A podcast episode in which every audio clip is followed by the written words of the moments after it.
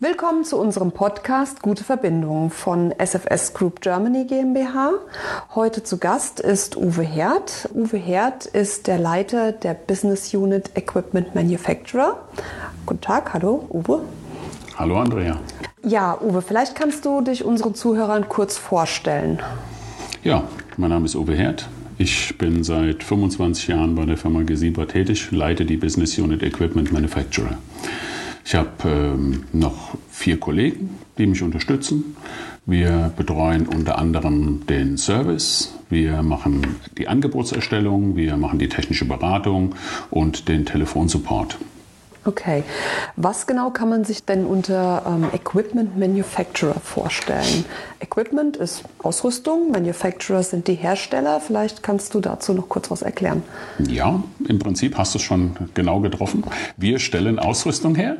Äh, das heißt, wir betreuen Kunden, die besondere Wünsche haben, die mit äh, Standard-Kataloggeräten oder Katalogequipment nicht abgedeckt werden können. Das heißt, wir ähm, überlegen uns, mit welchem Equipment kann der Kunde genau seine Anwendung, seine Anforderungen bedienen. Das heißt, wir sprechen ja von Blindnähtechnik. Mhm. Und ähm, es gibt ja verschiedene Wege und Möglichkeiten, so ein Blindniet oder eben eine Blindnietmutter zu setzen. Kann denn die Equipment Manufacturer beide Verbinder bedienen? Selbstverständlich. Wir ähm, haben maßgeschneiderte Lösungen von einem Handarbeitsplatz bei kleineren Stückzahlen bis zu einem vollautomatisierten Arbeitsplatz, zum Beispiel einer Roboterzelle und äh, können dabei nicht nur Blindniete, sondern auch Blindnietschrauben, Blindnietmuttern entsprechend befestigen. Mhm. Und ähm, ab welcher Menge lohnt sich das? Also ab welcher Menge Verbinder pro Jahr? Also wir gehen davon aus, dass äh, über die Zeitersparnis, die dadurch erzielt werden kann, eine sehr, sehr schnelle Rentabilität in etwa bei einer Stückzahl von 500.000 Verbindern pro Jahr erreicht werden kann. Okay, interessant. Wer zählt denn so zu eurem Kundenspektrum dazu? Also ich gehe nicht davon aus, dass ihr die Ware oder die Produkte, Geräte an Händler verkauft, sondern wahrscheinlich eher für die Industrie da seid. Ganz genau. Es macht aus unserer Sicht keinen Sinn, so etwas über den Handel zu verkaufen, weil es ein sehr beratungsintensives Geschäft ist. Das bedeutet, wir müssen in direktem Kundenkontakt sein, müssen die ganzen technischen Spezifikationen klären. Das kann ein Händler gar nicht leisten. Es ist nicht sein Business. Mhm. Das heißt, ihr beratet. Ähm, wann fängt denn die Beratung bei euch an? Im Prinzip Kunden? mit dem Erstkontakt. Das heißt, ein Kunde meldet sich zum Beispiel bei uns und sagt, ich habe ein Problem. Könntet ihr mir helfen, das zu lösen? Und das ist unser Job dann, uns dieses Problem anzuschauen und entsprechend darauf zu reagieren. Das heißt, zu schauen, haben wir eine passende Lösung oder müssen wir etwas Neues konstruieren? Und äh, bisher kann ich mit etwas Stolz sagen, haben wir alle an uns herangetragenen Anwendungsfälle auch gelöst. Mhm. Wenn du so an deine Kunden denkst, ähm, da gibt es ja verschiedene Industrien, also von der Automobilindustrie bis, ich sag mal, auch etwas kleinere Fertigungen. Wo seid ihr denn da genau unterwegs? Eigentlich äh, über das gesamte Spektrum. Also unsere Kunden sind die Automobilindustrie, die Zulieferer der Automobilindustrie, aber zum Beispiel auch Weißwarenhersteller, Kühlschrank, Waschmaschine, Wäschetrockner, Heizungshersteller zum Beispiel.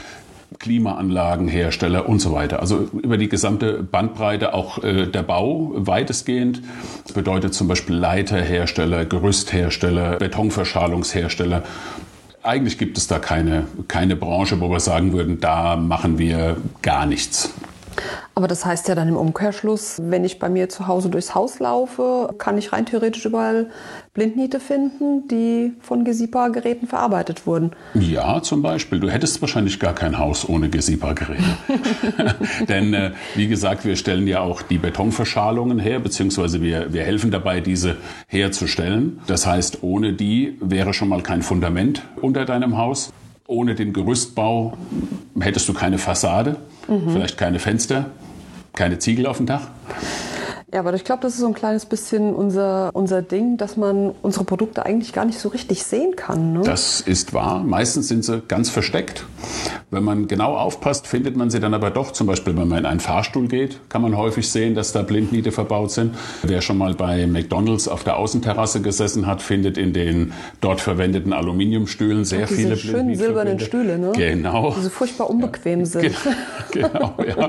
Und äh, ja, man findet uns eigentlich tatsächlich überall. Eben wie gesagt, zum Beispiel in der Heizungsanlage, in der Leiter, die vielleicht irgendwo in der Abstellkammer steht. Ganz, ganz, ganz breit aufgestellt. Das ist ja spannend. Ähm, Das heißt, ich gehe zu Hause dann mal suchen in meiner Waschmaschine, wo da die, die Blindnähte drin stecken. Unbedingt. Dann hätte ich noch eine Frage zu dem Thema, wie, wie groß sind denn die Kunden, die wir bedienen? Also ich sag mal, ist das jetzt die kleine Manufaktur um die Ecke oder müssen wir da größer denken? Wenn wir nur von meiner Business Unit sprechen, dann sind es in der Regel Kunden, die müssen nicht riesig groß sein. Wir haben auch durchaus Mittelständler als Kunden. Sie müssen aber eine entsprechende Anzahl von Verbindern verarbeiten oder wirklich ganz spezielle Anwendungsfälle haben. Das kann zum Beispiel ein Blindnietgerät sein, das wir auf einen Meter verlängern und dann nochmal 90 Grad um die Ecke nieten, um in einem Briefkasten eine Niet zu setzen zum Beispiel. Das haben wir schon realisiert, das war eigentlich ganz witzig. Wir haben Fensterhersteller, Türenhersteller, die unser Equipment einsetzen. Die sind auch nicht immer so riesig groß, bis zu den größten Automobilherstellern der Welt zum Beispiel. Und wenn wir mal kurz zum Thema Setzprozessüberwachung kommen, es ist ein ziemliches Monsterwort, aber ich glaube, es ist eine sehr, sehr wichtige Angelegenheit. Wenn man an ja, Setzprozessüberwachung denkt, dann denkt man immer gleich an, an Sicherheit vorwiegend und an Klagen, die da irgendwie wild aus Amerika kommen. Ist das wirklich so oder hat das vielleicht noch einen anderen Aspekt? Äh, Das hat durchaus noch einen anderen Aspekt. Also es ist natürlich so, dass äh, da kommt dieses Thema Prozessüberwachung her. Wenn du Angst haben musst, dass im, im Falle eines Versagens deines Produkts eben eine Klagewelle über dich herrollt, ja, dann willst du das natürlich verhindern. Aber äh, es geht im Prinzip um jeden Anwendungsfall, wo es zu Reklamationskosten kommen kann. Das muss gar nichts Großes sein, aber wenn wir uns vorstellen, der Mitarbeiter am Band hat mal ein bisschen schlecht geschlafen, das, wir sind ja alle nur Menschen, und vergisst jetzt mal so einen Verbinder, und wenn ich das vermeiden will, kann ich das zum Beispiel mit einer Prozessüberwachung tun. Ich kann einfach mein Produkt perfektionieren. Ich kann dafür sorgen, dass es weniger Reklamationen gibt, weniger Rückläufer gibt und natürlich auch Schäden vermeiden. Aber wenn man so richtig drüber nachdenkt, dann kann man damit eigentlich auch die Kosten vermeiden. Das heißt, die Qualitätskosten Genau, vermeiden. Ich will absolut. nicht nur die Reklamation vermeiden, Ja. sondern ich greife ja praktisch vor. Ich vermeide, dass die Reklamation überhaupt entsteht. Genau, ja. das ist eigentlich das, was ich sagen wollte. Genau mit der Reklamation vermeidest du natürlich auch die damit verbundenen Kosten. Das müssen ja nicht immer Kosten sein, die eben zum Beispiel durch einen äh, Gerichtsprozess auf dich zukommen. Es können ja einfach nur die Kosten sein für den Umtausch der fehlerhaften Ware. Und was man monetär gar nicht festmachen kann, das ist ja der Reputationsverlust. Ja, also ich sag mal, wenn, wenn jemand einmal äh, bei der Firma Müller eine Leiter kauft und fällt von dieser Leiter, weil, weil da ein Verbinder gefehlt hat, dann ist das mit Geld vielleicht gar nicht aufzuwiegen. Das stimmt, ja. Also ich war mal in einem großen Zuliefererwerk in Bayern gewesen für die Automobilindustrie. Da wurden Türen, also so ganze Module hergestellt. Und ich glaube, da sieht man dann schon ganz gut, was da auch für, für Kosten auftreten können, wenn da mal was fehlerhaft ist. Die, die Zulieferer, die liefern ja nicht jetzt 25 Kleinteile, sondern die liefern das komplette Modul. Dann an die Linie, richtig? Ja, ist so? Ja, und dann aber auch nicht nur fünf Module, sondern gleich wahrscheinlich einen ganzen LKW voll. Ne? Mehrere LKWs vermutlich, ja. Ja. Also um bei dem Beispiel zu bleiben, stell dir einfach mal vor, ein, ein gängiges Automobil kann durchaus in Stückzahlen von 1000 Stück pro Tag hergestellt werden. Und jetzt stellen wir uns weiterhin vor, in dem Zulieferbetrieb gibt es einen Lageristen, der sich einmal vergreift und nimmt einen falschen Verbinder äh, und bringt diesen an die Linie. So, und jetzt rüstest du pro Tag 1000 Teile mit falschen Verbindern aus. Wenn du das nach zwei oder drei Tagen bemerkst, hast du schon eine Rückrufaktion, die Millionen kosten kann. Das stimmt, ja, das will natürlich keiner haben. Und gibt es da verschiedene Möglichkeiten der Setzprozessüberwachung? Ähm, also ich sag mal jetzt die Low-Budget-Prozessüberwachung und die High-End-Prozessüberwachung? Ja, die gibt es natürlich auch. Äh, aus unserer Sicht ist eine Prozessüberwachung prinzipiell nur mit einer Kraftwegmessung sinnvoll im Bereich der Blindnit-Technik. Das ist aus unserer Sicht das einzig wirklich wahre, weil wir hier während des Setzprozesses des Verbinders die Kraft, die dazu notwendig ist, im Verhältnis zum Weg, der dazu notwendig ist, setzen. Und damit ist eigentlich eine lückenlose Überwachung, auch was die Stückzahl, die benötigte Stückzahl angeht, möglich. Mhm. Es gibt natürlich auch günstigere Lösungen, wo die Überwachung dann einfach einfacher ausgeführt wird. Okay. Aber das würde wahrscheinlich an dieser Stelle zu weit führen, jetzt jedes, jede Möglichkeit hier aufzuzählen. Ja, kommen wir vielleicht noch mal kurz zu den Geräten zurück. Wir haben ja ganz verschiedene Geräte im, im Programm. Ich denke mal, die Handnähtgeräte sind hier kein Thema, also die wirklich manuell betrieben werden. Wir haben akkubetriebene Geräte, die sind aber, glaube ich, auch nicht dein Thema. Nein. Nein. Das heißt, wir reden von pneumatisch-hydraulischen Geräten. So ist es. Da haben wir die Taurus-Serie. Genau die ja entsprechend ausgerüstet werden kann oder ja, umgebaut mit, mit werden kann. Ja, okay. genau. Und da gibt es sowas wie ein Baukastensystem. Kann du das nochmal erklären? Ja. Also offiziell gibt es in unserem Katalog sechs verschiedene Taurus-Geräte, die sich eigentlich nur in der Größe unterscheiden. Wir haben aber in Summe etwa 500 Varianten. Und die entstehen einfach durch dieses Baukastensystem. Das heißt, wir können fast jedes Zubehörteil mit fast jedem einzelnen Gerätemodell ausrüsten. Und dadurch entstehen dann oft ganz interessante und individuelle Geräte. Also wir haben durchaus auch Geräte im Markt, die gibt es genau einmal auf der Welt. Die nächste Stufe ist dann die GAV. Genau. Was heißt das eigentlich? GESIPA, automatische Verarbeitungsanlage. Es ist ein, ein, Akronym, das es schon sehr, sehr lange gibt, aus den 70er Jahren. Da haben wir die erste dieser GAVs in den Markt gebracht. Und ja, seitdem ist das ein Alleinstellungsmerkmal, das wir eigentlich mehr oder weniger haben. Wir haben mit Sicherheit die meiste Erfahrung in diesem Bereich auf dem Weltmarkt. Mhm. und decken dementsprechend auch einen sehr, sehr großen Bereich des Weltmarktes ab, wenn es um automatisierte Netzsysteme geht. Also ich weiß, die GAV wird, ich sag mal, automatisch beliefert in Anführungszeichen mit einem Need. Das heißt, der Need muss nicht jedes Mal manuell reingesteckt werden, um dann gesetzt zu werden. Dann gibt es ja noch die Stufe drüber. Das heißt, die GAV, die nicht manuell geführt wird, sondern mit einem Roboter. Ja. Wie funktioniert das? Aber das lohnt sich ja auch nicht für jeden, sag ich mal. Nein, genau. Da liegen wir im Bereich von etwa 500.000 Niete mhm. pro Jahr, was in der Industrie überhaupt keine, keine große Zahl darstellt. Wir haben durchaus auch Kunden, die machen drei oder vier Millionen Niete pro Jahr mit einem Gerät. Das ist also gar kein Thema. Wir haben auch Kunden, die eben eine sagen wir mal, eine große Stückzahl dieser Geräte in ihrer Produktion einsetzen. Das können auch 30, 40 Geräte sein. Ja, mhm. ja wie funktioniert das? Wenn man es ganz salopp beschreiben möchte, könnte man sagen, wenn die GAV vor mir steht, schließe ich es in eine Steckdose an, ich äh, schließe einen Luftschlauch an, schütte einen Eimer Nieten rein und kann jetzt Niete setzen. Ja, das wäre jetzt mal ganz einfach formuliert. Ein bisschen genauer. Es gibt eine sogenannte Versorgungseinheit. Das ist quasi das Grundgerät. Hier werden auch die Nieten äh, eingeschüttet. Dort gibt es einen Schwingförderer, eine Vereinzelung.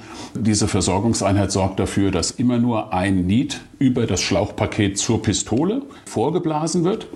Mit der Pistole wird der Niet dann verarbeitet, gesetzt und der dabei äh, immer entstehende Abriss, das heißt also der, der Nieddorn, der dabei abgerissen wird, wird dann wieder zurückgeleitet ins Gerät und dort eben füllstandsüberwacht gesammelt. Das klingt super spannend. Ist ähm, es auch. ja, sonst würdest du deinen Job nicht so lange machen. So oder? ist es. Was, was ist dir am liebsten, wenn jetzt, also ich sag mal von der Challenge her gesehen, wenn du an einen Kunden kommst, der überhaupt keine Blindnitechnik irgendwie benutzt bisher, das heißt eigentlich die Beratung von Anfang an, oder wenn du sagen kannst, der Kunde hat schon was und ja, steht jetzt vor der Herausforderung, will vielleicht expandieren, will ein bisschen größer werden, dass wir da praktisch, ich sag mal, in die Bresche schlagen. Es ist beides wirklich interessant, macht beides Spaß. In dem einen Fall, wenn der Kunde noch gar nicht vorbelastet ist, was die Blindentechnik angeht, ist der Beratungsbedarf unsererseits natürlich viel höher. Mhm. Dafür hat man aber ein, nennen wir es mal, ein unbestelltes Feld. Das macht sehr viel Spaß. Auf der anderen Seite gibt es natürlich auch das Thema, dass ein Kunde schon vielleicht viele Jahre unsere Automatisierung einsetzt. Das macht es für uns ein bisschen einfacher kann es aber trotzdem auch zu einer Herausforderung werden, wenn der Kunde eben jetzt neue Anforderungen an uns stellt, denen wir uns natürlich dann auch stellen, ganz mhm. klar. Das heißt aber, wenn jemand schon, ich sag mal, eine Fertigungsanlage da stehen hat und verarbeitet schon Blindniete, mhm. da jetzt was Neues reinzubringen oder was Neues zu implementieren, das geht auch. Ja, aber natürlich, gar kein Problem. Du hattest vorhin doch die Frage nach der Robotertechnik gestellt.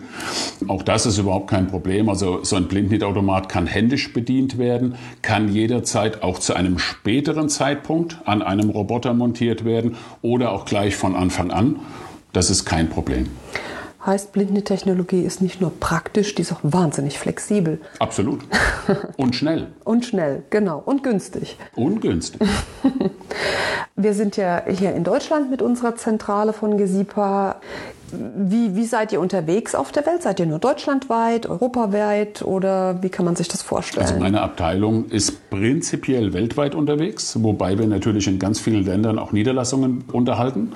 Äh, dann ist es zum Beispiel unsere Aufgabe, die Kollegen in den Niederlassungen zu schulen. Denn man kann niemanden einstellen, der sofort unser Equipment äh, reparieren, bedienen, vorführen kann. Das wäre dann in dem Fall unsere Aufgabe, die Leute dahingehend zu qualifizieren, dass sie das zukünftig alleine können. Wir helfen natürlich trotzdem in schwierigen Fällen, wenn die Kollegen irgendwie Unterstützung brauchen, machen wir das natürlich auch. Mhm. Heißt, Service wird auch groß geschrieben in deiner Abteilung? Ja, absolut, absolut. Was fasziniert dich denn noch an der Blindnähtechnik? Du bist jetzt so lange dabei. Gibt es da noch Challenges? Ja, absolut.